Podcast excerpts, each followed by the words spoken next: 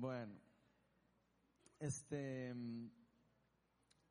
yo no sé si a ustedes les ha pasado que, de lo mismo que a mí, este, a mí hace un tiempo para atrás, hace como unos 10 años, de, me dio una enfermedad rarísima, nadie sabía qué era, ¿verdad? Entonces, andaban doctor y doctor, ¿verdad? Y uno le recomendaba un doctor y le recomendaban otro, ¿verdad? Iba, eh, y me mandaba uno y me, uno me decía una cosa y me, manda, me mandaba medicinas y después me mandaba de otro. Y bueno, la cuestión es que, de conforme uno va, digamos, a donde, a donde una persona, digamos, que uno no conoce, normalmente uno, de uno no tiene confianza, ¿cierto? No, no sé si a ustedes les pasa, uno va la primera vez a donde un doctor y uno como que le da cosa, ¿verdad? Uno escucha, será bueno, ¿verdad? Mirar de verdad lo, ir a dar con el diagnóstico que, que de lo que tengo, lo que sea, ¿verdad? O sea, es difícil realmente como confiar en, en una persona que conocemos poco. Entonces, por ejemplo, yo me acuerdo que de, con, con, el doctor mío ya, el reumatólogo que me, al final me trató la enfermedad, este, me acuerdo que al principio, ni él me tenía confianza a mí, ni yo le tenía confianza a él, ¿verdad? Los dos, ¿verdad? Mutuamente era como, él creía que yo estaba loco, probablemente, ¿verdad? Por todos los síntomas y todo, ¿verdad? Y, y, y, yo pensaba que él no me quería como medicar también, ¿verdad? Entonces había como una falta de confianza, ¿verdad? Entonces yo hasta como medio con miedo y todo a la cita, ¿verdad? Yo como miran a la medicina que necesito, ¿verdad? ¿O no? O sea, y, y era como complicado, no sé cómo explicárselos, pero conforme nos fuimos conociendo y él fue conociendo también el, el curso de la enfermedad mía, y todo, ¿verdad? Y empezamos a conocernos más y después tal vez él ya empezó a ver que ya yo no era como tan, tan esquizofrénico, ¿verdad? Y que no era como que yo estaba exagerando las cosas, ¿verdad? Y, yo empecé a conocerlo mejor a él y empecé a ver que las medicinas me daban, me servían, ¿verdad? Entonces, de, como que uno entra en una confianza o en una, no sé, en una, yo diría que una paz un poquito más eh, de, de la que había inicialmente, de esa desconfianza que había, ¿verdad? Tal vez se pierde la desconfianza y empieza a haber una confianza. Y una vez que uno tiene una confianza, eh, es mucho más fácil este, llevarse en la relación con esa persona, incluso confiar un poquito más en esa persona, sea la que sea. Por ejemplo, yo, ahora estamos hablando del doctor, pero por ejemplo el otro día me contaba José Luis de que él iban a contratar para una casa, para diseñar una casa, él es ingeniero, de hecho trabaja conmigo, y, y, dice que la muchacha estaba como medio insegura, ¿verdad? Y la primera vez que él llegó, ¿verdad? Y le hacía preguntas como, a, a ver, de ¿será, ¿será este un buen ingeniero? ¿Será que, verdad? O será mano pesada, ¿verdad? Como, como nos dicen a los estructurales, ¿verdad? Entonces dice que, de obviamente cuando uno no conoce a alguien, uno, cierta, hay cierta desconfianza, no hay, no hay esa seguridad de que lo que esa persona pueda de, darle a uno sea bueno, ¿verdad? O que el servicio vaya a ser bueno en este caso, pero después dice que llegó el papá de, de la muchacha y, de, y, entonces era de la iglesia donde el hermano José es pastor de Viña del Este. Entonces de ahí, resulta que el papá de la muchacha de ahí, eh, iba a la iglesia, entonces donde dijo que era José Luis de, de, de, Briones y todo, ah, ya, como que uno, una tranquilidad, ¿verdad? Y porque ah, yo lo conozco, ya sé quién es, es el hermano de, de, de Sebastián, ¿verdad? Y entonces ya entra en una confianza, ¿verdad? Obviamente, Aún así, siempre hay algo de desconfianza hasta que ya no lo conozcan de verdad y no lo vean de verdad trabajando. De, y no, la persona no se va a sentar, sentir 100% tranquila, pero como que la confianza se va ganando con, con el tiempo, ¿verdad? Como que esa confianza se va generando o creando con la relación, si uno quisiera verlo de esa forma, ¿verdad? Y yo creo que con Dios nos pasa como bastante parecido, ¿verdad? A uno se lo pueden recomendar a Dios, ¿verdad? Ay, le recomiendo ir a Viña Oeste, qué bonito, y a Dios, ¿verdad? O, o sí, mae, han orado por vos, yo te recomiendo que recibas oración, ¿verdad? A uno le pueden recomendar de Dios, ¿verdad? Pero nos pueden contar de Él. Dios hizo tal cosa en lo mío, en mi vida y no sé qué. Pero normalmente las personas somos así, somos como, mmm, será, ¿verdad? Que de verdad puedo confiar en ese Dios, ¿verdad? Y no será que me estará vendiendo ahí la iglesia y no sé qué, ¿verdad? Eso es lo, lo, lo primero que uno piensa, ¿verdad? Eh, poco a poco, ¿verdad? De, nos vamos dando cuenta que si, que si el, la única forma de realmente, ¿verdad? Eh, de conocer a Dios, digamos, es no solo eh, como primero ir como recomendadillo, ¿verdad? Que alguien se lo recomienda a uno, ¿verdad? sino como, como experimentarlo a Él, eh, pasar un tiempo con Él. Y en ese momento, poco a poco, vamos conociéndolo a Él, ¿verdad? Y vamos teniendo esa confianza, como decir, sí, Dios me quiere dar cosas buenas, ¿verdad? Y, y sí, puedo confiar en Él. Y finalmente le entrego mi vida, ¿verdad? Porque ya nuestra confianza, ese temor, esa inseguridad se rompe, ¿verdad? Y entra en esa relación. Y podemos entonces entrar, eh, yo diría, en una relación personal con Él y confiar más en Él. Por eso la charla de hoy la titulé Creciendo en el verdadero conocimiento de Dios. Pero vamos a invitar al Espíritu Santo para que nos guíe porque hoy vamos a estar tocando unos pasajes que son bastante profundos y voy a pedirle a Dios de que me dé gracia para con ustedes, para que las palabras que vaya a usar realmente penetren en el corazón de cada uno de nosotros y podamos recibir de este Dios tan bueno que es nuestro Señor Jesucristo, quien nos ha amado tanto y que nos ha dado tantas cosas para nuestro bien. Señor, yo quiero hoy pedir, Señor, que tu Espíritu Santo me empodere. Señor, y que abran los oídos y los, y los ojos espirituales de los, todos los que estamos aquí, Señor. Permítenos entender más profundo tu verdad, Señor, y, y abre nuestros corazones para poder conocerte en la profundidad, conocerte cada vez más. Que vaya creciendo ese verdadero conocimiento de ti, Señor, que no sea una teoría, sino que sea una relación que podamos experimentar contigo, Señor. Todo esto te lo pedimos en el nombre de Jesús. Amén. Bueno, hoy vamos a estar en el segunda de Pedro, segundo libro de Pedro, capítulo 1, versículos del 2 al 11. Entonces, si usted tiene Biblia, puede sacarla y si no, ahí se los vamos a ir poniendo en la pantalla. Pero dice así, que abunden en ustedes la gracia y la paz por medio del conocimiento que tienen de Dios y de Jesús nuestro Señor. Su divino poder al darnos el conocimiento de aquel que nos llamó por su propia gloria y excelencia, nos ha concedido todas las cosas que necesitamos para vivir como Dios manda. Así Dios nos ha entregado sus preciosas y magníficas promesas para que ustedes, luego de escapar de la corrupción que hay en el mundo debido a los malos deseos, lleguen a tener parte en la naturaleza divina. Precisamente por eso, esfuércense en añadir a su fe virtud, a su virtud de entendimiento, al entendimiento dominio propio, al dominio propio constancia, a la constancia devoción a Dios, a la devoción a Dios, afecto fraternal y al afecto fraternal amor.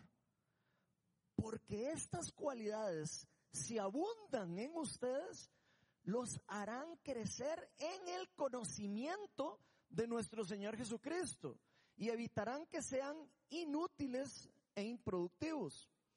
En cambio, el que no las tiene es tan corto de vista que ya ni ve. Y se olvida de que ha sido limpiado de sus antiguos pecados. Por lo tanto, hermanos, esfuércense todavía más por asegurarse del llamado de Dios, que fue quien los eligió. Si hacen estas cosas, no caerán jamás y se les abrirán de par en par las puertas del reino eterno de nuestro Señor y Salvador Jesucristo. Amén. Ese es el, pasaje, esa es la chuleta de hoy. ¿Vieron qué manera de pasaje más chuzo? Esa es la palabra de Dios. Y hoy vamos a ver tres verdades que nos van a ayudar a nosotros, por lo menos, a crecer en ese verdadero conocimiento de nuestro Señor Jesucristo y que por supuesto nos va a ayudar a nosotros a concentrarnos en qué esforzarnos más, en qué poner nuestro esfuerzo en nuestra vida cristiana y en qué cosas tal vez no vale la pena desgastarnos tanto. Y la primera verdad que vamos a ver es que Dios nos ha dado todo lo que ya usted y yo necesitamos si le hemos entregado la vida a Cristo, por supuesto, para vivir como Él manda. Y esto es una verdad que casi nadie se la cree. ¿Por qué? Porque todo mundo cree que nunca tiene lo suficiente para poder vivir como Dios manda. Y eso es una mentira del enemigo. Dios nos ha dado todo lo que necesitamos para vivir como Él manda. Ve lo que dice en 2 de Pedro 1, del 3 al 4. Dice, su divino poder, al darnos el conocimiento de aquel de, de que nos llamó por su propia gloria y excelencia, nos ha concedido todas las cosas que necesitamos para vivir como Dios manda. Así Dios ha entregado sus preciosas y magníficas promesas para que ustedes después, luego de escapar de la corrupción que hay en el mundo debido a sus malos deseos, lleguen a tener parte en esa naturaleza divina. Entonces, en pocas palabras, Pedro aquí nos está diciendo que nuestro Dios le ha concedido a los cristianos, le ha concedido a los que le han entregado la vida a Cristo, por gracia, no por el esfuerzo, ni por lo buena gente, ni por, ni porque fuimos teólogos, o porque fuimos de tal escuela, o porque fuimos de tal lado, no, no por eso, sino porque Él quiso darlo como un regalo por gracia, su Espíritu Santo. Quiso depositar en nosotros la divinidad de su ser dentro de cada uno de nosotros los cristianos. Y todo esto es lo único que necesitamos para vivir como Dios manda. En contra de todo lo que nosotros a veces creemos. Ah, que necesitamos esto, que necesitamos el otro. No, no, no, no. Si usted ya le entregó la vida a Cristo, usted ya tiene el poder, la autoridad y todo lo que necesita para poder seguir a Dios y vivir una vida santa y agradable a Él. Y yo creo que la mayoría de nosotros a veces no entendemos este concepto, obviamente en la profundidad de nuestro corazón. ¿Y por qué, por qué les digo esto? Porque la mayoría de nosotros siempre creemos que somos poco para Dios, que somos chapas, que somos, que somos ahí como un cero a la izquierda en el reino de Dios, que no somos luz y que no sé qué, y que esa es la mentalidad que nosotros tenemos. Eh, ahora, esa es la mentalidad que tiene un cristiano que todavía no ha terminado de conocer el 100% de las verdades de Dios o las conoce pero no las ha terminado de como absorber en su corazón. Es como parecido a cuando yo donde el doctor yo no sabía si me iba a dar la medicina correcta. Llega un momento en donde ya uno puede confiar en él y dice, ok, sí, ahora sí creo que él ya me dio todo lo que yo necesito para vivir como él manda y por ende entonces yo puedo responder eh, como, un, como un resultado a esa relación que tengo con él con fruto que viene por el mismo poder que se ha depositado en nosotros. Pero nosotros a veces creemos que es imposible, pero la Biblia no miente. De hecho, yo he escuchado personas que dicen, eh, es imposible agradar a Dios, eh, es imposible agradar a Dios. Y eso es cierto, pero es mentira, ¿verdad? Es imposible agradar a Dios no siendo cristiano. Es imposible no, eh, agradar a Dios sin que Cristo habite en nosotros. Pero si Cristo habita en nosotros, nosotros, por medio de Cristo, ya estamos eh, eh, siendo buenos para Dios y a Dios nos ve a nosotros como buenas, como buenas personas, como buenos frutos. ¿Por qué? Porque Cristo en nosotros es lo que Él ve a través de nosotros. Es lo que ve es el sacrificio que Cristo hizo a cambio de nosotros. Entonces la Biblia dice que ya se nos ha dado todo lo que usted y yo necesitamos para poder agradar a Dios, para poder vivir y una vida santa, una vida que se alinea a su voluntad. Ahora, ojo que lo que, lo que necesitamos nosotros no viene de nosotros. Está diciendo que lo que nosotros necesitamos ya Dios nos lo dio. O sea, no es algo que usted y yo tenemos o tenemos que hacer para tener, sino es algo que nos regalan, es algo que nos dan por como un regalo que viene de Dios. Si queremos vivir como Él manda, entonces debemos de ser completamente dependientes de la guía y del empoderamiento del Espíritu Santo que Dios nos da para con nosotros. Vean lo que dice Gálatas 5 del 16 al 18.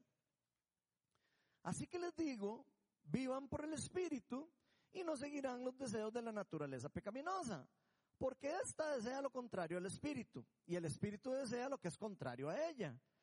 Los dos se oponen entre sí, de modo que ustedes no pueden hacer lo que quieren, pero si los guía el espíritu, no están bajo la ley. O sea, si ustedes están guiados por el Espíritu Santo, ustedes no tienen que estar mortificados de no poder cumplir la ley al 100% porque Cristo la cumple por nosotros. Pero para entender eso, tenemos que estar libres de la ley, entendiendo que Cristo ya no nos van a condenar porque ya Cristo pagó el pecado por nosotros. Ahora, si nosotros creemos que todavía tenemos que pagar el precio, vamos a seguir, en cierta manera, tratando de ganarnos la salvación o la aprobación de Dios por medio del cumplimiento de la ley, donde ya eso es algo que, ojo, no es malo el tratar de cumplir la ley, porque Dios nos dice que, que la ley es lo que nos guía a cómo Él quiere que caminemos. Pero es diferente cuando uno sabe que tiene que hacer algo, ¿verdad? Y cuando uno en el corazón, el corazón de uno por convicción le dice no haga usted eso porque eso a usted no le conviene. Es diferente que cuando usted nada más dice tengo que hacer esto porque si no me pasa esto o porque si no no agrado a Dios o lo que sea. Entonces, la palabra nos dice que los que están guiados por el Espíritu Santo, los que están empoderados por Dios, ya no necesitan, en cierta manera, ganarse el amor de Dios por medio de las obras de la ley. Aunque suene bastante raro. suena raro, yo sé que suena raro, pero es la, esa es la realidad. Una persona que está en una relación con Cristo ya no tiene que hacer un esfuerzo para tratar de ganarse el amor de Dios porque ya el amor de Dios se lo ganó, ya se lo dieron, ya se lo regalaron. Entonces ya no hay que ganárselo. Ahora, vean qué diferencia puede ocurrir en una persona que no sabe que ya tiene el amor de Cristo, que ya es, está rescatado del pecado, una persona que sabe que ya no depende de lo, de, incluso de si fracasa o si es, o si, o si se equivoca, lo que sea, ya él tiene una relación con Cristo. A una persona que cree que tiene que ganarse eso. Es muy diferente. La persona va a vivir su vida atada incluso a religiosidad y a otro montón de cosas de las cuales Cristo también vino a liberarnos a nosotros. Entonces, si dependemos de lo que realmente nosotros necesitamos, que es el Espíritu Santo, si dependemos de la guía del Espíritu, no vamos a vivir mortificados por las exigencias de la ley, porque ya nosotros estamos viviendo por la relación que nos da el Espíritu de Dios, quien cumplió la ley por medio de Cristo y quien pagó el pecado que nosotros mismos no pudimos pagar. Pero Satanás sabe que esto es así. Satanás sabe que usted y yo y todos los cristianos siempre vamos a querer ganarnos la salvación por medio de las obras. Él siempre sabe que usted y yo nos vamos a sentir inaceptados por Dios, que nos vamos a sentir pecadores, que nos vamos a sentir que no somos lo suficientemente buenos para poder ser usados por Dios, que no, que Dios no nos ama lo suficiente. Porque el otro día me levanté y hice tal cosa y le hablé mal a la señora y entonces ya no me quiere Dios porque qué barbaridad. Eh, así funciona el reino de las tinieblas. Va a tratar de hacernos pensar a nosotros que cada vez que nos cometemos un error, nos va a decir, ah, usted, usted, usted ve, usted no, usted no, usted no puede, usted no, usted no es una buena persona. Y la realidad es que ninguno de nosotros por sí solo somos una buena persona. Esa es la realidad. El Espíritu Santo nos ha dado el privilegio de aún siendo imperfectos, poder entrar en el reino de Dios. No por nuestros méritos, sino por el mérito de Cristo. Entonces, nos volvemos libres e independientes de depender de esa ley que nos hace creer a nosotros que tenemos que cumplir para agradar o para ser salvos. Pero Dios tiene muy claro que nosotros por nuestra propia cuenta no vamos a poder. Eso ya está muy claro en la Biblia. Él dice que sin, que sin Dios de nadie puede agradar que ninguno de nosotros podemos por nuestra propia cuenta hacer las cosas buenas. De hecho, dice en la Biblia que no hay ninguna sola persona buena en el mundo, sino todo lo que nos, nos hace de alguna manera agradables a la vista de Dios viene por medio de lo que Él mismo hizo por nosotros en la cruz. Entonces Dios nos ha entregado todas sus promesas para que podamos escapar de la corrupción del mundo y formar parte, empezar a formar parte de su naturaleza divina. Podríamos llamar esa naturaleza divina también el reino de Dios o empezar a vivir con una mentalidad en el reino de Dios, aunque no esté 100% establecido todavía en la tierra. ¿Qué se puede significar esto de la naturaleza divina? Formar parte de eso. Eso significa formar parte de la familia de Dios. Si usted y yo entendemos que somos hijos de Dios, que somos parte, herederos y coherederos de Cristo, quien ha ganado las cosas por nosotros, nuestra mentalidad va a cambiar, nuestra identidad va a cambiar. Entonces, permitiéndole a Cristo vivir en nosotros por medio de su Espíritu Santo y dejar de actuar nosotros con nuestras propias fuerzas, nos va a permitir vivir más guiados por lo que Él quiere hacer y no tanto por lo que los deseos de nosotros o nuestros eh, instintos nos puedan decir. En prácticamente esto lo que quiere decir es rendirnos a un señorío, rendirnos a no ser nosotros quienes guiamos nuestras decisiones, sino rendirnos a que sea nuestro rey, nuestro Señor, quien ya nos dice qué es lo que nosotros debemos de hacer y hacia dónde debemos caminar. Eso implica, por supuesto, como dice la Biblia, morir a nuestros deseos. ¿Por qué? Porque los deseos de nosotros ya vimos que son contrarios a los deseos del Espíritu, como leímos ahora en Gálatas, ¿verdad? Entonces, Debemos morir a esos deseos y empezar a añorar los de Dios. Ahora, ¿cómo podemos añorar los deseos de Dios? Conociéndolo a Él. Si usted y yo no lo conocemos, no vamos a añorar nunca lo que Él quiere, porque no sabemos qué es lo que Él quiere. O si nosotros creemos que Él no es bueno, no vamos a querer añorar lo que Él quiere porque creemos que no es bueno. Entonces, para poder soltar esos deseos y vivir bajo un señorío de Dios, lo primero que tenemos que entender es conocer en la profundidad de nuestro corazón que Dios es bueno y que nos ama y que tiene lo mejor para nosotros. Es la única forma en que nosotros podemos así rendirnos y decir, ok, aquí estoy y yo dejo que Dios haga lo, que quiera conmigo, porque sé que lo que vaya a hacer es bueno para mí, independientemente, aunque parezca que estoy pasando por algún problema o lo que sea, podemos confiar en que Dios está llevándonos de la mano hacia el camino que Él tiene para nosotros. De hecho, esa es nuestra, nuestra única esperanza. Que Cristo viva en nosotros y nosotros dejemos de ir dejando de vivir en, eh, de nuestros propios deseos y dejar a Cristo vivir en nosotros. Vean lo que dice Colosenses 1.27. Dice, a estos, a todos los cristianos, Dios se propuso dar a conocer cuál es la gloriosa riqueza de este misterio entre las naciones. Que Cristo en ustedes, la esperanza de gloria. Esa es la esperanza que tenemos nosotros los cristianos. Cristo viviendo en nosotros y Cristo actuando a través de nosotros. Y eso es algo que nunca debemos olvidar.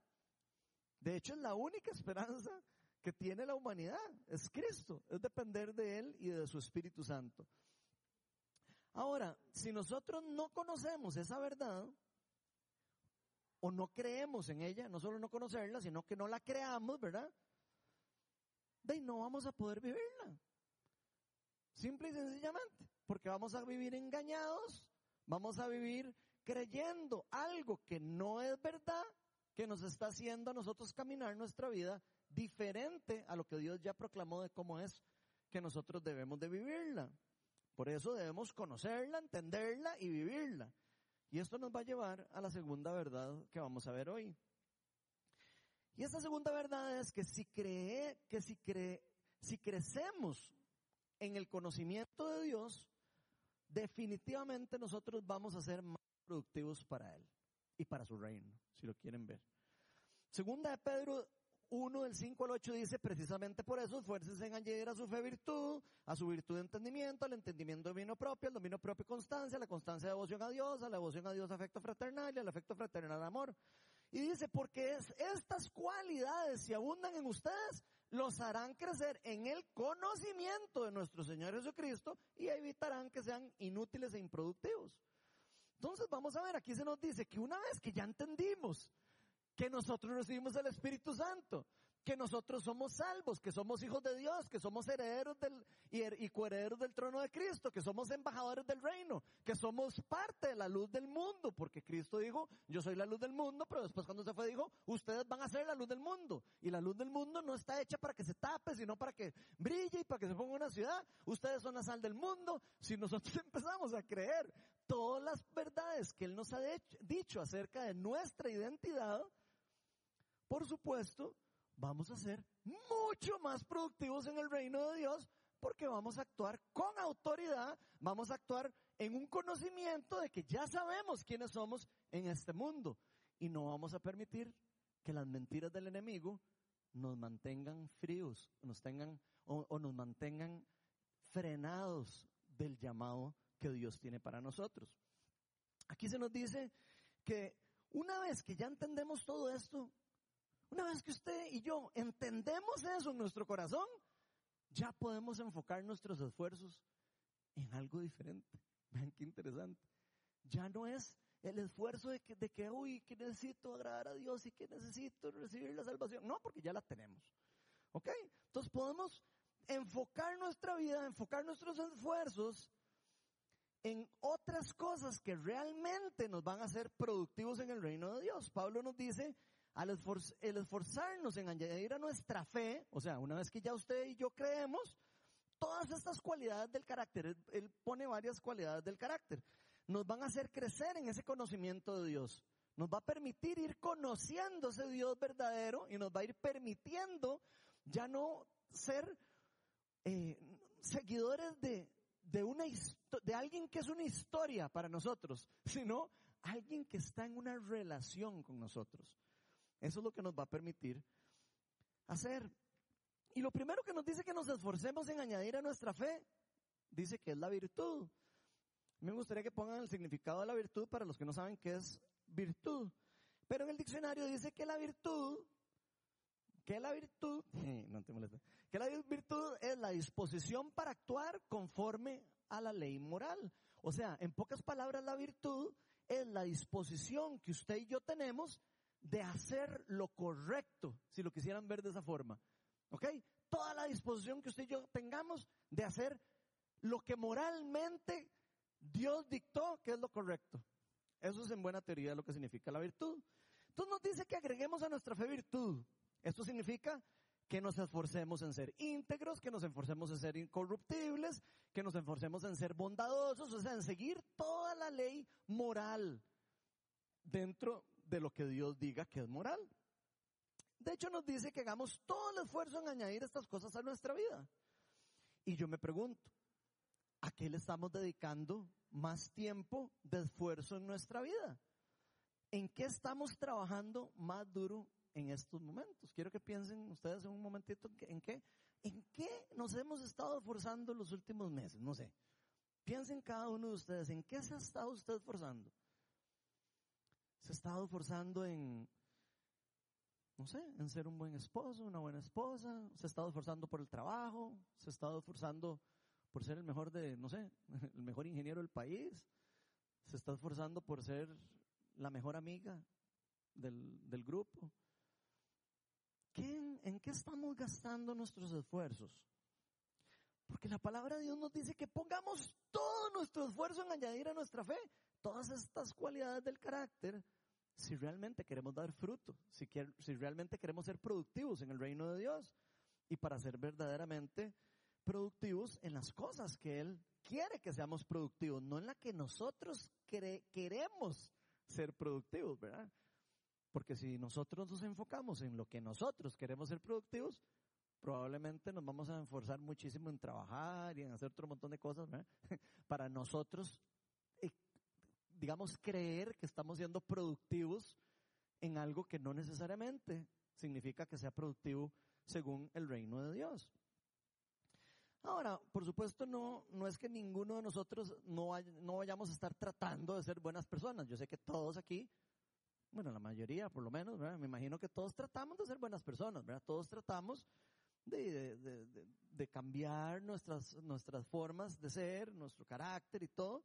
Yo creo que todos tratamos siempre de ser mejores. Pero es muy probable que el fortalecer el, estas cualidades de nuestro carácter no haya venido siendo una prioridad en nuestra vida. Ahora, no olvidemos que este pasaje dice, precisamente por eso, o sea, precisamente que usted ya recibió el Espíritu Santo, precisamente que usted ya sabe que usted es un hijo de Dios, precisamente que usted sabe que el poder para poder vivir la vida como usted, como Dios quiere, no viene de usted, sino viene de Dios, viene de una relación. Precisamente por eso, de que ya se nos concedió el Espíritu Santo, entonces pongamos nuestros, o sea, podemos enfocar ese esfuerzo en estas otras cosas. Ahora, si creemos que no hemos recibido el Espíritu Santo, si creemos que no somos buenos cristianos, si creemos que no tenemos poder, que no somos escogidos, que no Dios no nos ha rescatado del pecado, que todavía Dios nos va a juzgar, que todavía, si, si creemos todo lo, todas las otras mentiras de lo que el, enemigo puede citarnos a nosotros, de, el resultado va a ser completamente diferente. Porque todo, absolutamente todo, empieza con la fe. ¿Cómo empezó el pasaje? Agreguen a su fe la virtud. Entonces tiene que empezar, empieza con la fe. ¿Para qué seguir con toda esa lista si no tenemos fe? ¿Para, qué vamos a hacer no sé qué? Si ni siquiera creemos. Si ni siquiera creemos que de verdad Dios nos limpió, que Dios nos justificó. De nada sirve si no podemos creer que todas estas cosas pueden ser nuestras por medio del sacrificio que Cristo hizo ya en la cruz. De nada sirve. El regalo que Dios nos ha dado, su Espíritu Santo, es todo paquete de cosas. No es solo una, no, es solo que nos convierte en una nueva creación, como dice la Biblia, ¿verdad? Sino también viene con un montón de regalos, viene con dones, viene con empoderamientos, viene con guía, viene con, con escuchar la voz de Dios, viene con restablecer la relación privada, única que yo puedo tener con Dios. Ya yo no necesito un intermediario para, para llegar a Dios. Ya Jesús está siendo mi único intermediario para yo poder estar en una relación libre y genuina con Dios. Pero ese, ese regalo hay que aceptarlo. Hay que abrirlo. Hay que, hay que decir, ya lo tengo. ¡Wow! Imagínense lo irónico que a uno le regalen un carro y dejarlo ahí, no abrirlo, dejarlo ahí en el, en el parqueo y salir caminando. Así, no podemos vivir la vida creyendo que no hemos recibido ese regalo. No podemos vivirla. Y si la vivimos así, vamos a vivir engañados, vamos a vivir una vida totalmente cargados y, mortificados por una cosa que realmente no existe. No vamos a poder ser eficientes. Si el enemigo nos hace creer que usted y yo no tenemos autoridad para, no sé, echar fuera un demonio, ni nunca vamos a echar fuera un demonio. Si, si usted cree que, que, usted no tiene autoridad para sanar a un enfermo por medio del Espíritu Santo, usted nunca va a orar por los enfermos. Así de sencillo. Si usted no cree que usted es una persona buena que puede ayudar a otra persona a salir de un problema por algo que usted aprendió, guiado por el Espíritu Santo, usted nunca va a ayudarle y le va a dar consejo a ninguna persona porque usted va a creer que no, mis consejos no valen nada. Lo, lo, ¿Van viendo cómo funciona eso? Está mucho en la mente, la guerra. Entonces hay que aceptar el regalo. Y si ya hemos puesto nuestra fe en Cristo, nosotros tenemos un potencial enorme. No podemos darnos por vencidos, no podemos dejarnos engañar por las mentiras, ni las falsas enseñanzas, ni los susurros del enemigo de que no tenemos la habilidad o que no tenemos la posibilidad de poder funcionar dentro del reino de Dios. Yo casi que les aseguro que Dios debe decir también, en el reino de Dios todos juegan. O sea, pero, pero de los cristianos, ¿verdad? Pero me hace gracia eso, ¿verdad? Porque, de es lo mismo aquí. Si usted cree que aquí nadie juega y nunca va a hacer nada, se va a quedar ahí sentado en la silla. Y esa es la realidad. Si usted cree que, que, aquí nadie le va a dejar jugar, de ahí se va a quedar. Ahora, diferente si usted dice, ah, es que aquí sí dejan jugar. Ok, ¿qué es lo que hace una persona cuando le dejan jugar? De ahí se mete a entrenar. Metámonos al entrenamiento. Ay, cuando ya está entrenadito, ahora sí, ahora sí, póngale, ¿verdad? Ahora sí vaya a jugar. Bueno, es lo mismo, ¿verdad? Pero primero tenemos que creer que tenemos el permiso y que podemos hacerlo, ¿verdad? Si no, no lo vamos a hacer. Es lo mismo que pasa con esto. Entonces, efectivamente, Dios nos da dones y todo lo que requerimos por medio del Espíritu Santo, pero hay una parte que nos corresponde a nosotros, hay una parte que nos corresponde a usted y a mí. Por eso este pasaje nos dice, pongan su esfuerzo, porque si hay algo que nosotros tenemos que esforzarnos en hacer. Pero ojo, que es un esfuerzo que se le añade a la fe, no se le añada a otra cosa, se le añade a, a la realidad que ya somos cristianos. Entonces, nosotros de alguna manera vamos a formar, aunque sea una pequeñita parte de la ecuación, tiene que ver con nosotros. Muchas personas creen que, eh, diferentes teorías y todo, ¿verdad? Pero hay gente que cree que todo lo hace Dios. Yo soy de los que creo que Dios hace como el 99.999999 y nosotros tenemos que poner el 0,000001. Pero algo tenemos que poner nosotros. Por algo la Biblia nos habla de esfuércense, de aléjense, hagan, actúen, porque hay algo que nosotros tenemos que hacer también. No, es que Dios lo va a hacer todo como una varita mágica, ¿verdad? Entonces tenemos que entender eso. Pero después dice el pasaje, esfuércense por añadir a su virtud entendimiento. Y yo me pregunto, ¿cómo estamos en el conocimiento? ¿Cómo estamos en el conocimiento? ¿Cuánto tiempo le estamos invirtiendo a crecer en el entendimiento de la palabra de Dios? ¿Cuánto tiempo? Porque ¿qué nos están diciendo? Agréguele la fe, la virtud, sí, sí, bueno, pero la virtud, agregue el entendimiento. Ahora sí, ¿qué hemos estado haciendo nosotros últimamente para crecer en el, en el entendimiento? ¿Cuántas veces a la semana leemos la Biblia? ¿Cuántas veces a la semana le dedicamos tiempo a, a Dios? y a su palabra y a entenderla y a desmenuzarla y a ver qué me quiere decir Dios. Porque casi siempre estamos súper ocupados nosotros. Realmente estamos poniendo todo nuestro esfuerzo en incrementar nuestro entendimiento, nuestro, nuestro conocimiento de la palabra de Dios. Porque hacemos esfuerzos para ver películas en Twitter, para poner ahí, hey, sí, el Facebook, y qué chiva, y, poner chistes y todo. Y a mí me encanta también, digo, no por si acaso. Pero la pregunta a los 10 millones es, ¿estamos haciendo solo eso? ¿O estamos también sacando un rato para decir, yo tengo que aprender de la Biblia? no es suficiente que vengamos aquí una vez a la, eh, a la semana. Y póngale que sea muy, muy, eh, o sea, muy fiebre, ¿verdad? Y que venga una vez a la semana, ¿verdad? Pero una vez cada dos semanas, cada tres semanas. ¿Ustedes creen que eso va a ser suficiente para crecer en el conocimiento de nuestro Señor Jesucristo? Jamás. Se necesita querer. Se necesita enamorarse de Dios. Se necesita decir, yo quiero conocerlo. Yo quiero saber lo que Él piensa. Yo quiero saber cómo Él, cómo Él me ve, cómo piensa y cómo, qué es lo que quiere que yo haga. Yo quiero saber un montón de cosas. Eso es crecer en el conocimiento de nuestro Señor Jesucristo. ¿Cuántos de los que estamos aquí vamos de los estudios bíblicos? Levanta hermano. ¿Cuántos? Vean. Vean. ¿Ah? Aquí nos dice que después de la virtud hay que estar aquí poniéndole para aprender de la Biblia y todo. Y nadie va al estudio bíblico. Todo el mundo ahí en la casa, sí. Y online, ¿verdad? Que no hay ni que moverse casi. Solo hay que ir y poner así el Zoom. A mí no me gusta mucho eso porque entonces ponen el Zoom y se van a hacer otras cosas. Pero bueno, tras eso, ni siquiera eso. ¿eh? Y yo me pregunto, o sea, ¿cómo pretendemos entrar en una relación con Dios? ¿Cómo pretendemos ser útiles para el reino de Dios? Y si no estamos ni siquiera haciendo lo que nos dice que nos tenemos que esforzar para hacer. Y ojo que no son esfuerzos para, para, para ganarnos el amor de Él, no. Son esfuerzos para disfrutar los frutos del reino en la tierra. Nosotros vamos a disfrutar de los frutos del reino conforme nos metamos en conocerlo a Él. Somos nosotros los que perdemos. Dios no, Dios no nos necesita ninguno de nosotros. Dios puede hacer lo que Él quiera solo. Nosotros somos los que nos perdemos eso. Muchas personas han sido cristianas por años y con cosas saben un versículo. No puede ser. Una persona que quiere conocer a Dios tiene que por lo menos eh, eh, leer tanto la Biblia que diga, pucha, no me lo sé de memoria, pero por lo menos sé que está en Santiago. Digamos, eh. o sea, una persona que lee la Biblia, tal vez sí, no se sepa de memoria los versículos, pero sabe dónde encontrarlos.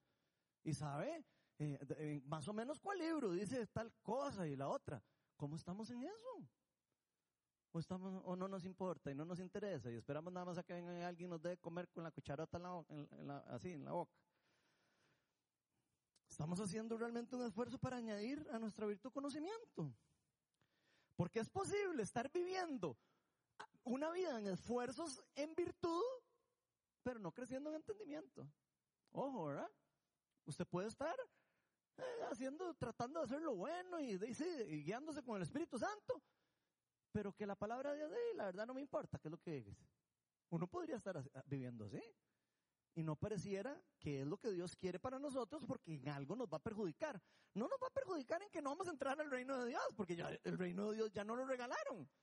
Pero nos va a perjudicar en que no vamos a poder vivir una vida cristiana empoderada, una, una vida cristiana emocionante que como muchos yo oigo es que qué aburrido ser cristiano. Y claro, es aburridísimo ser cristiano si usted no lee la Biblia, si usted no ora por los enfermos, si usted no, si usted no echa por fuera demonios. aburridísimo y claro, y solo irse a sentar en la iglesia. O ir a, un, a hablar todo dos horas, las charlas de Ronald, que son larguísimas. Eh, eso, eso es una pereza, sorry. Pero es diferente es cuando uno vive la vida cristiana, ¿o no? Ah, ahí sí cambia, ¿verdad? Porque entonces uno dice, ah, no, es que Cristo me, me dio una nueva vida. Y eso es lo que realmente nosotros deberíamos de estar esforzándonos en conocer, en encontrar. Y si no lo hemos encontrado, probablemente es porque no hemos, no, hemos seguido estos consejos que nos está diciendo eh, eh, Pedro. Ahora, el conocimiento no es solo saber cosas, porque uno puede saberse un montón de cosas, ¿verdad? Recuerden cómo Jesús enfrentaba a los fariseos. ¿Se sabían la Biblia los fariseos? De memoria. De memoria se la sabían. Este, esto del conocimiento tiene que ver con interiorizar la palabra de Dios en nuestras vidas. Porque hay personas que saben muchísimo la palabra, pero no la ponen en práctica. No la viven. Entonces, tienen a un Dios como en un libro, en la mente ahí, como si fuera una historia, como Harry Potter casi. Y saben que sí, que ahí, que la varita, y que no sé qué, y que Voldemort, y que no sé qué. Y se lo imaginan así, pero no están viviendo el reino.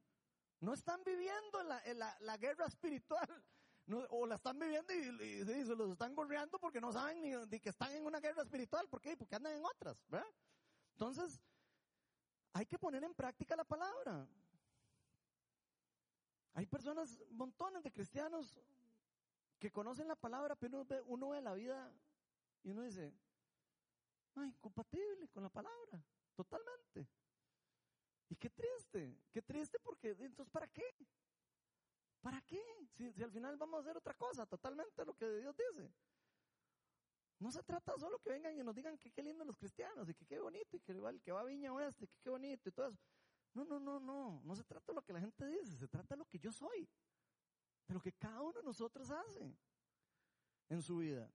Después del pasaje dice, esfuércese por añadir a su entendimiento dominio propio. El dominio propio tiene que ver con la persona que controla sus deseos. Y los deseos internos. Esos deseos que, que leímos hace un rato que son contrarios al espíritu. Ojo, entonces hay que tener dominio propio, hay que esforzarse para tener dominio propio. El dominio propio, obviamente empoderado por el Espíritu Santo, Dios nos va a dar dominio propio. Pero nosotros tenemos que esforzarnos también por mantenernos firmes en la fe, mantenernos firmes en las enseñanzas de nuestro Señor Jesucristo. Ahora, ¿cómo vamos a tener dominio propio si no entendemos la palabra? Y si no sabemos qué, qué es lo que dice la palabra. Ay, no, no se puede. A veces cuando hablamos del dominio propio hablamos de extremos, ¿verdad? O sea, creemos que es como, no puede ser esto y no puede ser el otro y no puede ser el otro y uno siente así, yo no puedo, me, me, rindo, ¿verdad? Pero no es así, es más un asunto de moderación y de control. Todos tenemos deseos naturales. El que me diga que no tiene deseos naturales no le creo. Todos tenemos, no todos los deseos naturales son malos necesariamente. Pero la palabra dice que nosotros tenemos que moderar los, los deseos, que tenemos que administrar los deseos, que tenemos que controlarlos. Por ejemplo, yo puedo comer, y eso es normal, pero la pregunta es, ¿tengo dominio propio en eso? ¿O cómo ahí hasta quedar como un de ya ahí, que se me salga la comida todos los días? ¿O deseos sexuales? Los deseos sexuales son normales, son dados por Dios. ¿Acaso es malo la sexualidad? La sexualidad no es mala. Pero la pregunta de los 10 millones es, ¿estamos nosotros controlando los deseos que puedan salir sexuales en nosotros? ¿Estamos sometiéndolos a la palabra? ¿Estamos teniendo cuidado dónde ponemos los ojos? En lugar de excitar nuestros deseos, hay que controlarlos. Y por eso es que a veces uno se tiene que alejar de algunas cosas. No es porque todos los cristianos somos unos abuelos y no sé qué, no, no, no. Es que somos astutos. Yo mejor a esto me le voy, me le voy por la, por aquí, por, para, para no, para que ni siquiera excitar eso. Porque si excito el, e, ese deseo, donde me doy cuenta estoy aquí, ¿verdad? Con el corazoncito así, ¿verdad? Y hasta que dan ganas de irse de jupa, ¿verdad? En todo. Entonces, bueno, hay que controlarlo. La palabra nos dice que tenemos control y dominio propio con esto. Por ejemplo, en mi caso yo siempre trato, digo, no crean que uno es así como el gran perfecto, ¿ah? pero yo, yo trato de ver a las muchachas desde el cuello para arriba. Pues, si uno se pone a ver para abajo y todo, obviamente que todo mundo, cualquier persona, de ahí se le van a salir los ojos, ¿verdad? Igual las muchachas. Uno se acostumbra a, a, controlar, la, a hacer un esfuerzo ver a las personas de, cierta forma y, tener cuidado de no excitar esos pensamientos internos. Y eso aplica para todos, no solo para los hombres, las mujeres también tienen que tener ese control. Si no se dan cuenta, están soñando con el vecino, no sé qué, porque, porque pasan los, los ojotes, no se los quitan de encima. Y eso nos puede pasar a cualquiera. Jugar y ver tele. ¿Qué me dicen de eso? Estamos controlando la cantidad de que jugamos o que vemos tele. O pasamos desde las 10 de la mañana hasta las 11 de la noche jugando. Y viendo tele, y viendo YouTube, y viendo Facebook, y viendo no sé qué. Eh, jugar no es malo. Ver tele no es malo. Ahora, hacerlo 10 horas en el día, probablemente sí sea malo, ¿verdad? ¿Ok? Estaremos perdiendo el tiempo. Vamos a ser eficientes para el reino de Dios si pasamos viendo tele todo el día. No, ¿ah? O si pasamos jugando todo el día, no, ¿ah? Tampoco. O si pasamos comiendo todo el día, tampoco. hay que tener dominio propio para todo, un equilibrio en la vida. Dormir. Ah, es que yo sí duermo todo el día, solo con, solo con el COVID tienen excusa. Pero los que, no, los que ya pasaron el COVID, o sea, ya, no puede pasar uno durmiendo todo el día. De no, hay que poner dominio propio, poner el despertador y me levanto y, y no, y, si no, cuando se da cuenta se le va todo el día durmiendo, ¿eh? Más en vacaciones, ¿verdad? Entonces todos decíamos cosas y, si nos vamos a extremos y vamos a decir, ay, yo no puedo hacer nada, ¿verdad? es que qué Ronald más exagerado. ¿eh? No, no, en extremos todo termina en religiosidad, pero eso no es la idea. La idea es que pongamos todo nuestro esfuerzo en tener dominio propio. Luego en la lista sigue para mí una de las más difíciles que es esfuércese por añadir a su dominio propio constancia. Ay, papá. Ahora sí. ¿Qué es eso la constancia? Tiene que ver con firmeza, tiene que ver con perseverancia, tiene que ver con disciplina. Y si no tengo dominio propio para dejar de ver tele todo el día, menos voy a tener constancia para leer la palabra de Dios. Entonces, hay que tener firmeza y perseverancia. Y ese, la constancia se puede entender, quiero que se imaginen como si ustedes estuvieran agarrando una bola gigante, así una piedra, y ustedes tuvieran que aguantar esa piedra así todo el rato, y que ustedes yo no puedo más. Eso es la constancia. Así es como se genera la constancia es que ya no quiero, es que ya no quiero, es que me da pereza. No, sí se puede. Tiene que permanecerse ahí. Sí se puede. Eso es lo que genera constancia. De hecho. La, la constancia se genera por sufrimiento en cierta forma, por eso a nadie le gusta. a nadie le gusta la constancia. Es como la disciplina que genera un atleta. ¿Cómo hace un atleta? De todos los días a las 4 de la mañana para, levantarse, a, nadar. Eso. Si usted lo hace constantemente, pues, obviamente su curva de, de, excelencia, digamos, en el deporte va a subir. Si usted lo hace, ay, que hoy un día, y que hoy entre un mes, y que hoy el otro mes, digo, se da cuenta, obviamente no puede ni competir, porque hay otros que sí tienen constancia, y que sí van todos los días, y que sí tienen eh, la firmeza para decir, yo voy desde todos los días, y no me importa qué pase. Ah, que no me llevó mami, que no me llegó no sé quién, que no me llevaron, que, que está lloviendo. ¿Usted cree que Silvia Poli, Claudia Poli, todos esos que se han ganado medallas, eh, eh, si no los llevaba el papá ahí a, a, nadar, no iban a ganar? Se iban como fuera, caminando, corriendo como fuera, pero llegaban. ¿Por qué? Porque tenían constancia. Tenían su, en su carácter, constancia.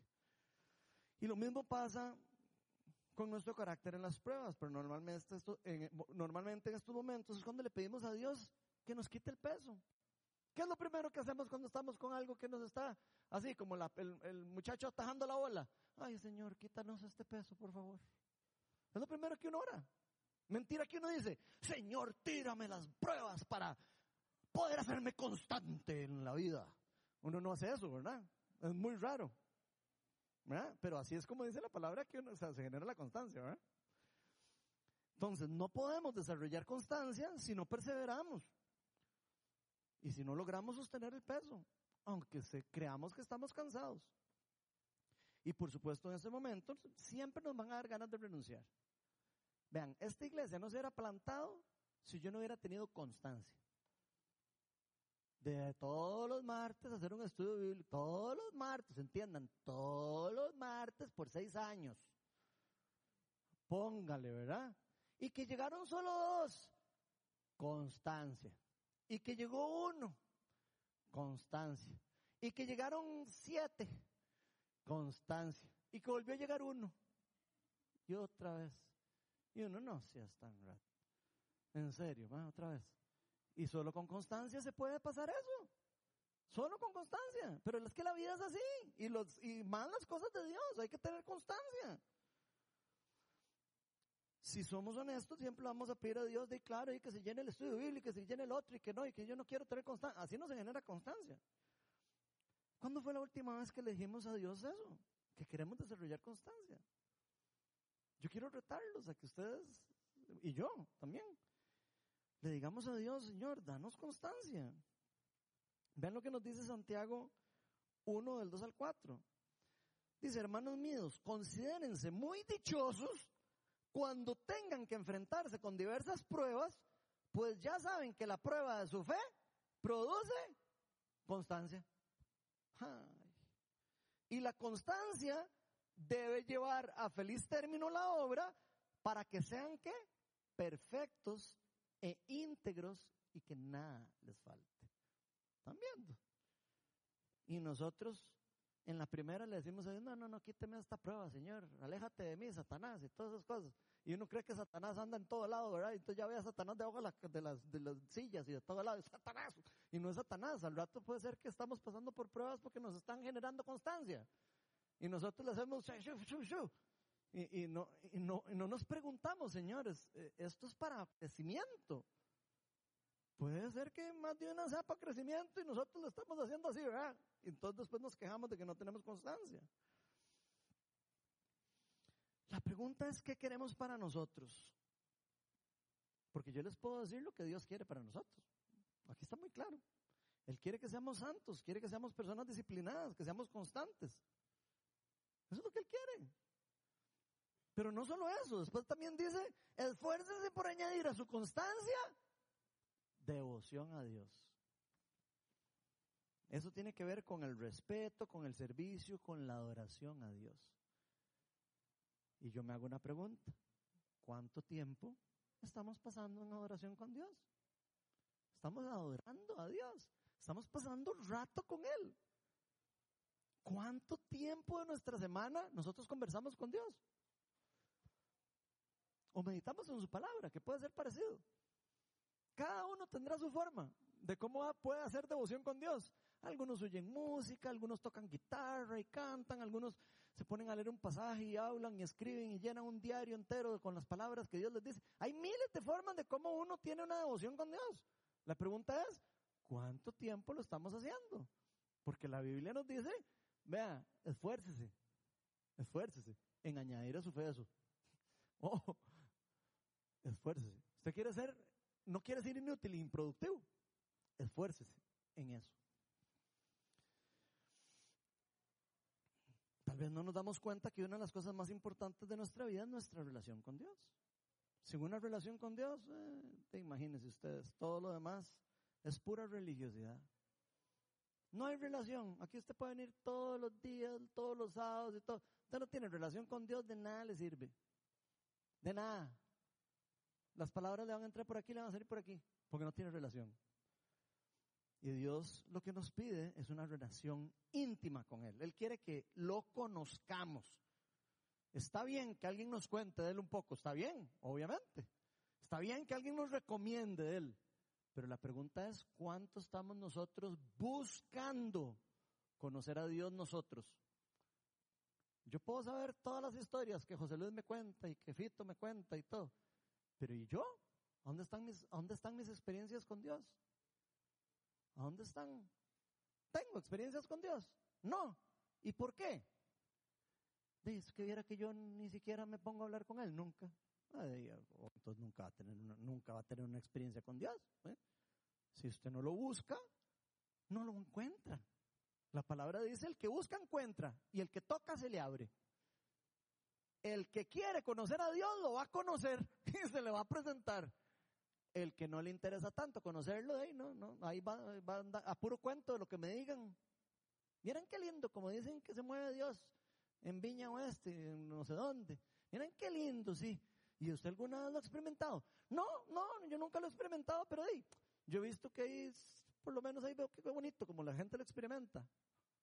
No, hay que experimentarlo, hay que buscar esa relación con Dios. Hay que tener hambre de Dios. Ahora, venimos todos aquí a cantar en la adoración. Y ahí todo el mundo, sí, Señor, si, nadie, si nadie está en devoción con Dios, no vamos a encontrar a Dios. Si todos estamos con hambre y sed de Dios, Dios se va a mover con poder. Pero eso hay que tener el hambre, hay que tener las ganas, hay que tener la actitud de buscarlo, de quererlo. Yo vengo aquí a adorar y no me importa si el otro, si canto feo, no me importa si el otro cree que yo canto feo. ¿A mí qué? Yo vengo a cantarle a Dios. Yo no vengo aquí a cantarle a ninguno de ustedes. Vengo a cantarle a Dios y vengo a entregarle mi corazón a Él porque quiero conocerlo. Quiero tener un encuentro. Cada día que yo entro por esa puerta quiero tener un encuentro con Él. Cada día que me levanto quiero tener un encuentro, una cita divina para orar por una persona, para que Dios me lleve, me dé palabra, para que salga una persona. Eso se busca, eso es algo personal. Y después de todo eso dice, esfuércense a añadir a su devoción a Dios afecto fraternal. Y el afecto fraternal es amar a los demás, a los miembros de la familia.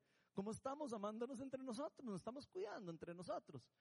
Estamos queriendo aprender de los demás, estamos queriendo compartir lo que aprendí, estamos queriendo disipular a los demás, enseñarles más de Dios, porque lo que yo he aprendido quiero que lo sepa esa persona, porque quiero que viva lo que yo he vivido. Estamos haciendo eso, eso es amar a los demás como a nosotros mismos. El querer a nuestros amigos, a nuestros vecinos, como familias, a las personas, incluyendo a nuestros enemigos, a los que nos tratan mal. Puede que no tengamos muchas cosas similares con algunos hermanos de la fe, pero el deseo de Dios es que nosotros hagamos un esfuerzo por estar en una relación buena con las personas, en buscar estar en amor. Eso es lo que nos dice. Siempre cuando usted pueda, busque estar bien con los demás. Primera Juan 4, del 20 al 21 dice, no puede amar a Dios y odiar a su hermano. Eso no tiene sentido. Usted no puede decir, ay, si es que yo soy cristiano y gloria a Dios, pero es que viera cómo me odio a todo mundo yo. Eso es una, eso es una incoherencia. totalmente incoherente. Y lo dice primera de Juan 4, 20, 21. Es imposible. Por eso mismo deberíamos de preocuparnos por predicar el Evangelio. Estamos preocupados porque la persona de la par vaya a entrar en el reino de Dios. Nunca se ha puesto a pensar eso. Usted se ha puesto a pensar si su mamá o su papá o su hermano va a entrar en el reino de Dios. Eso es amor fraternal. El estar preocupado si mi hermano, mi hermana o mi amigo va a entrar en el reino de Dios. Entonces vean cómo funciona esto. Si yo creo que esa persona de verdad necesita entrar en el reino de Dios, voy a predicarle. Si yo creo que todo eso es mentira, ay, yo no lo voy a predicar. Ah, entonces hay un conocimiento y un entendimiento que tiene que haber para que uno de verdad se preocupe para hacerlo. Así es. Si yo lo que creo que es un puro cuento chino ahí, que no sé qué, y que sí, que nadie, y que al final nadie se va a ir al infierno y nadie se va a ir a ningún lado, nunca vamos a predicarle a nadie. Podemos decir, no, pues ¿para qué? Ah, pero si nosotros conocemos a Dios, si nosotros estudiamos su palabra y conocemos cómo Él piensa y lo que Él le hizo y lo que Él quiere hacer, nos vamos a dar cuenta que sí es cierto, que una persona puede terminar perdido en la vida para siempre. Entonces vamos a preocuparnos por amar a los demás y mostrar que somos buenas personas. Y vamos a hacer un esfuerzo para tratar de añadir a, todo esto el amor fraternal. Pero por último dice, esfuércese por añadir al amor fraternal amor. Y aquí está hablando del amor que nos habló Andrés la semana pasada, el amor ágape, el amor incondicional, el amor de Dios hacia con nosotros. Y no es una casualidad que salga de último en la lista, se los garantizo se refiere al mismo tipo de amor que Dios tiene para con nosotros, el mismo, el mismo amor que dice, yo doy la vida por ustedes. Jesús dijo, nadie tiene más amor que el que da la vida por su amigo. Ese es el amor, ágape. El amor que dice, yo doy la vida por él. Yo primero me muero antes de que mi hermano no entre en el reino de Dios. Ese es el amor ágape. El que lo da todo por los demás el que no le importa su vida, el que deja de hacer lo que tenga que hacer para seguir el plan de Dios. Por eso murieron los discípulos con la cabeza cortada, porque dieron la vida por Cristo, dieron la vida por el Evangelio. Una persona que no cree en eso no da la vida. ¿O sí? ¿Quién va a, dar la vida por un plan que, que no cree? No se puede. No se puede. Solo el que cree en su corazón que es verdad puede dar la vida por eso. Y ese es el amor ágape. Y tenemos que esforzarnos para llegar a experimentar ese amor. Si no lo hemos experimentado, hay que, hay que esforzarnos para experimentarlo. Y eso es un fruto del Espíritu Santo, ojo. El amor es un fruto del Espíritu Santo. Sin esa relación, sin todo lo que venimos hablando atrás y sin fe, olvídese que va a tener el amor, ¿verdad? Pero eso es el último. Es el fruto de la vida genuina con Dios. Es ese mismo amor que le hizo a Jesús decir, perdónalos porque no saben lo que hacen. Escupían la cara y todo, y él muriendo por, por ellos mismos. ¿Cómo estamos en ese campo? Estamos esforzándonos al menos, haciendo un esfuerzo por amar así o llegar a conocer ese tipo de amor. Entre más crecemos en el verdadero conocimiento de Cristo, más productivos y más efectivos nos vamos a volver en el reino de Dios. Y entre más lo conocemos, más reconocemos nuestro llamado. Y por eso pasamos a la última verdad. Dice, si nos aseguramos de seguir nuestro llamado, se nos abrirán las puertas del reino de Dios. Segunda Pedro 1.9 dice, en cambio, el que no las tiene es tan corto de vista que ya ni ve. Se le olvida que, no, que ya ha sido limpiado de sus antiguos pecados. Se les olvida. Por lo tanto, hermanos, esfuércense todavía más por asegurarse del llamado de Dios, que fue quien los eligió. Si hacen esas cosas, no caerán jamás y se les abrirán de par en par las puertas del reino eterno de nuestro Señor y Salvador Jesucristo. Asegurémonos del llamado de Dios y sigámoslo. Porque eso nos va a abrir las puertas del reino. En pocas palabras, quienes no conocen a Dios y no tienen el Espíritu Santo, no podrán crecer genuinamente en todas las cualidades del carácter que estamos viendo. No van a poder. Podrán hacer esfuerzos humanos, pero no van a poder crecer. Y eso no es más que terminar siendo una persona de corta vista, dice la Biblia. ¿Cómo queremos ser? ¿Queremos ser personas de, de vista amplia, de vista espiritual amplia, o queremos ser cortos de vista y estar ahí como, como de que no sabemos ni qué estamos haciendo aquí, que somos unas amebas ahí en el mundo y no sé qué? O sea, eso es ser corto de vista, no entender qué es lo que estamos haciendo en el mundo. ¿Por qué Cristo murió en la cruz para que usted y yo estemos aquí? ¿Por qué? Eso hay que meditarlo. Y este tipo de pensamiento lo único que puede hacer es alejar a las personas de la verdadera identidad en Cristo. Eso de que no me importa, eso. Alejarnos finalmente del llamado. Por eso, si no estamos claros con nuestro llamado, si no estamos claros con la identidad que tenemos en Cristo, estamos quedándonos cortos de vista en la verdad. Cortísimos de vista. Y nos estamos incluso alejando de la verdad, del camino que Dios tiene para nosotros. Pedro nos dice aquí que cuando nos esforzamos a añadir a nuestra fe todas estas cosas y al final eh, esforzarnos por seguir el llamado de nosotros, de Dios, ¿verdad? Nos vamos a enfocar en el verdadero llamado de la entidad de Cristo, se nos, van a abrir las puertas del reino. Se van a abrir las puertas del reino para que también podamos ser parte del plan de Dios de salvación para la humanidad. Y esto me recuerda cuando Jesús decía, primeramente busquen el reino de Dios y todas las otras cosas se les serán añadidas. Porque si nosotros buscamos de primero el reino, todas las otras cosas se van a ir dando. pero como, un, fruto, ni siquiera como algo que me esforcé en hacerlo. Yo me esforcé en seguir a Dios. El resto viene después. Como, como un fruto.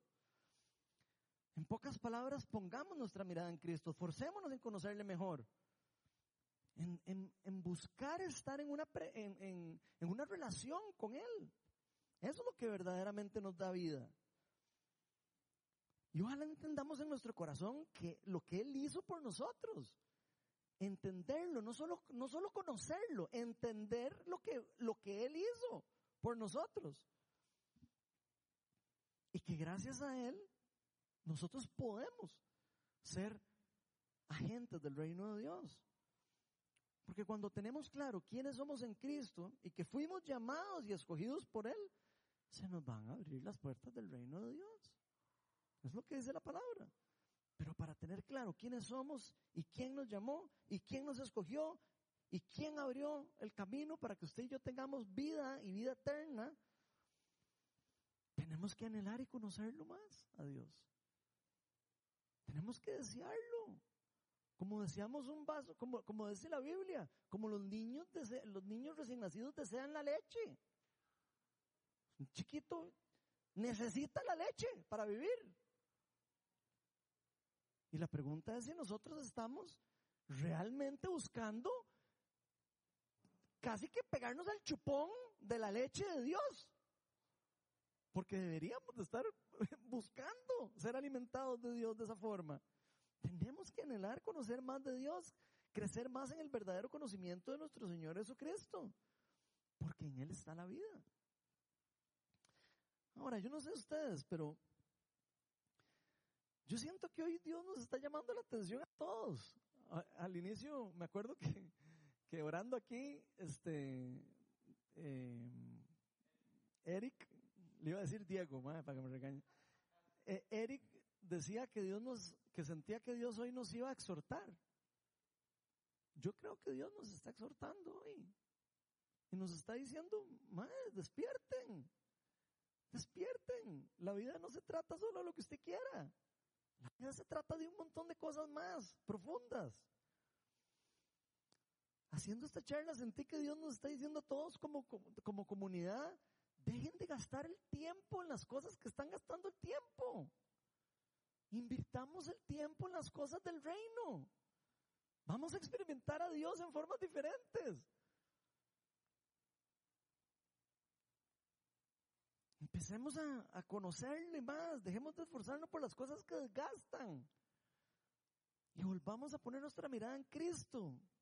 Pidámosle a Dios que nos empodere con su Espíritu Santo. ¿Cuántos de los que estamos aquí hacemos esa oración? Ven Espíritu Santo, empodérame, empodérame. Yo quiero poder ser un, un eh, ¿cómo se dice eso? Un, un, instrumento, sorry, un instrumento para tu reino. Yo quiero ser utilizado, yo quiero ser efectivo, yo quiero ser útil, yo quiero ser productivo para el reino de Dios.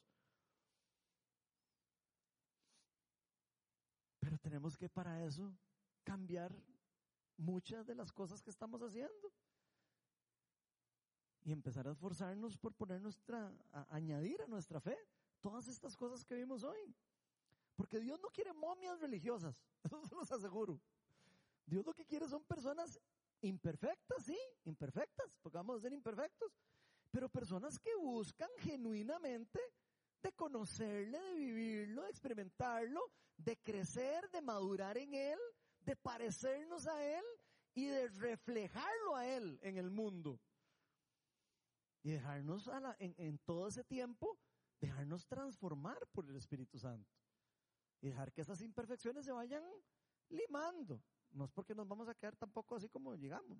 Tenemos que dejarnos que Él nos transforme. Y hoy es el mejor día para decirle a Dios, aquí estoy. Ven, Espíritu de Dios, enséñanos a vivir nuestra vida. Creciendo en el verdadero conocimiento tuyo, Señor. Queremos conocerte más de ti, queremos conocer más de Jesús, más de, de, tu ser, queremos conocerte, queremos enamorarnos de tu palabra. Ven, Espíritu Santo, vamos a ponernos todos de pie y vamos a invitar al Espíritu Santo para que nos enamore de Él. Que hoy sea un día en el que Dios renueve nuestro corazón. Que sea un día en el que Dios haga prender un fuego, una llama. Como ese primer amor. Ese primer amor de cuando pusimos la primera vez la, atención en Cristo. Ese primer amor, que prenda fuego en nosotros. Que no nos dejemos llevar por las mentiras del mundo.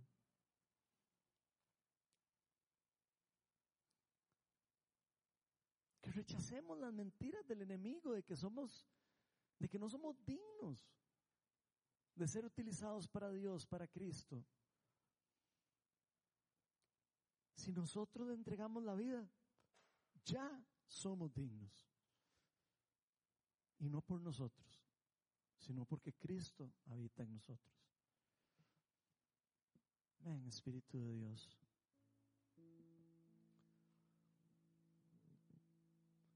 Padre,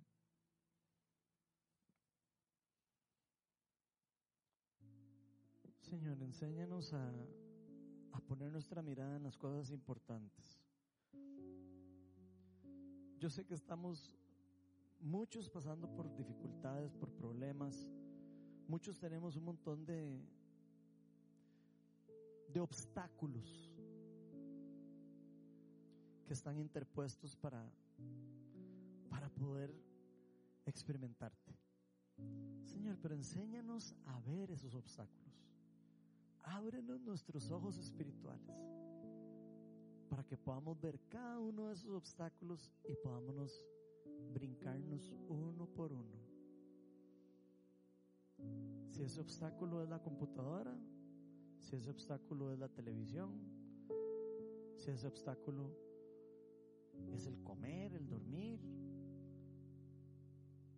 si ese obstáculo es el trabajo, si ese obstáculo es la pereza. Ven, Espíritu de Dios.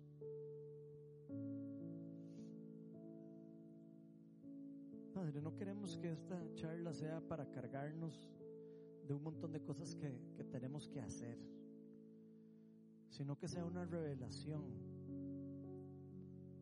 de las cosas que deberíamos de añorar hacer. Señor, y si hay, si habemos aquí personas que, no, no añoramos eso, te pedimos para que hoy mismo descienda tu reino y nos enamores de ti. Ven Espíritu Santo, ven sobre cada uno de nosotros y apasionanos. Prende el fuego en nosotros Empodera tu pueblo, Padre. aquí declaramos que queremos ser cristianos activos. Queremos ser cristianos que, que creamos y que te conozcamos en lo profundo. Podamos experimentarte, que podamos verte en el día a día, en las cosas pequeñas, en las cosas grandes.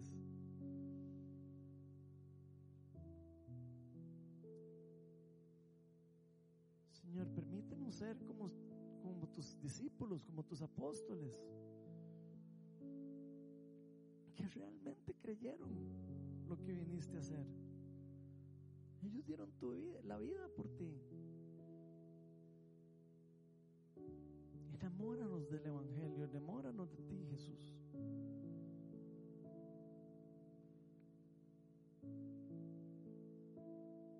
Ven, Espíritu de Dios. Si hay alguien que, que tal vez siente que, que no, o sea, que no conoce a Dios o que no lo ha conocido todavía, tal vez se está acercando, tal vez le han contado de Jesús, vez le han dicho, vieran qué lindo eh, lo que he vivido yo con Jesucristo, pero tal vez alguno de ustedes no lo haya experimentado. Y si ese es su caso, yo lo voy a invitar a que pase adelante que venga y le diga que a Dios, Señor, ya, yo quiero conocerte. Yo quiero entregarte mi vida. Yo quiero ser para ti, servirte. Yo quiero que mi vida dependa de ti. Yo quiero ser productivo en el reino de Dios. Yo quiero ser útil. Quiero que eso sea genuino. No quiero hacerlo como para aparentar, sino quiero hacerlo para, para experimentarlo de verdad. Si ese es su caso, venga, pase adelante, pide oración. Si hay algo que a Dios le encanta es empoderar a la gente. O tal vez hay alguien que ya se ha acercado a Jesús, que ya lo conoce y que sí, tiene rato de ir a la iglesia y todo. Tal vez siente que nunca ha sido empoderado por el Espíritu Santo o empoderada. Y eso no es algo malo necesariamente. Tal vez simplemente nunca, nunca se ha expuesto a eso y dice, hey, la verdad yo nunca he sido empoderado. Hoy es el mejor día para decirle al Señor, ven, empodérame. Yo quiero ser un cristiano empoderado, una cristiana empoderada. Yo quiero ser una persona que te siga, que te ame, que te busca.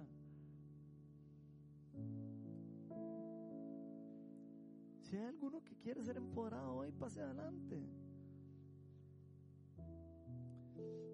Ven, Espíritu de Dios.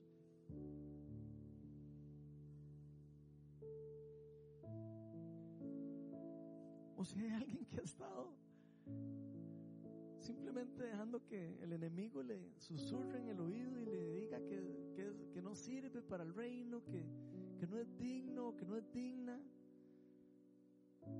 Recibe oración también. Y rompamos eso de una vez. No dejemos que el enemigo se robe lo que Dios ha querido dar.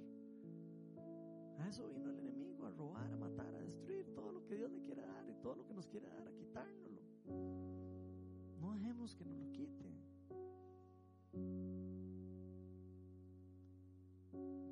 Espíritu Santo. Vamos a orar. Y si alguno de ustedes necesita oración, puede pasar adelante. Si no quiere pasar adelante, levante su mano y alguien se le va a acercar, pero no se pierdan de la bendición del reino. El Espíritu de Dios está aquí.